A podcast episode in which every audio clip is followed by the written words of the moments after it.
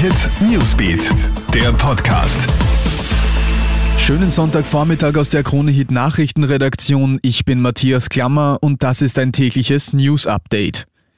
Die Zahl der Spitalspatienten steigt weiter an.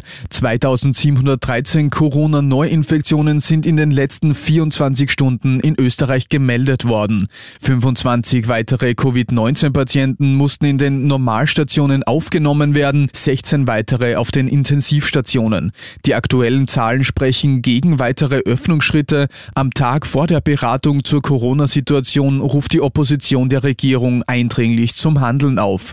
SPÖ-Chefin Pamela Rendi-Wagner ist gegen weitere Öffnungsschritte. Sie warnt vor einem Kollaps der Intensivstationen. FPÖ-Chef Norbert Hofer lehnt einen Lockdown zwar weiterhin ab, zeigt sich aber für jede Form der Zusammenarbeit bereit. Nach den Corona-Demos gestern Nachmittag in Wien zeigt die Polizei jetzt Bilanz. Elf Festnahmen und 1650 Anzeigen. Über 100 angekündigte Versammlungen hat es gegeben. So hat die Polizei eine Demo von mehreren hundert Leuten im Bereich vom Hauptbahnhof aufgelöst. Als Demonstranten versuchen, eine Sperre zu brechen, setzt die Polizei auch Pfefferspray ein. Nicht nur in Österreich ist gegen die Corona-Maßnahmen protestiert worden, auch im deutschen Kassel, Amsterdam und in in einigen schwedischen Städten sind Menschen auf die Straße gegangen.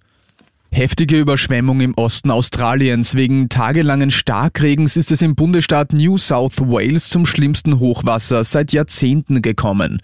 Die Behörden stufen die Lage heute als Naturkatastrophe ein. Ganze Ortschaften mussten evakuiert werden und Menschen mitten in der Nacht ihre Häuser verlassen. Dramatisches Unglück in Niederösterreich. In St. Veit an der Gölsen ist ein 15-Jähriger von einem Kastenwagen erfasst und getötet worden. Am Freitagabend wollten der junge Wiener und seine beiden Freunde in der Dunkelheit die Straße überqueren.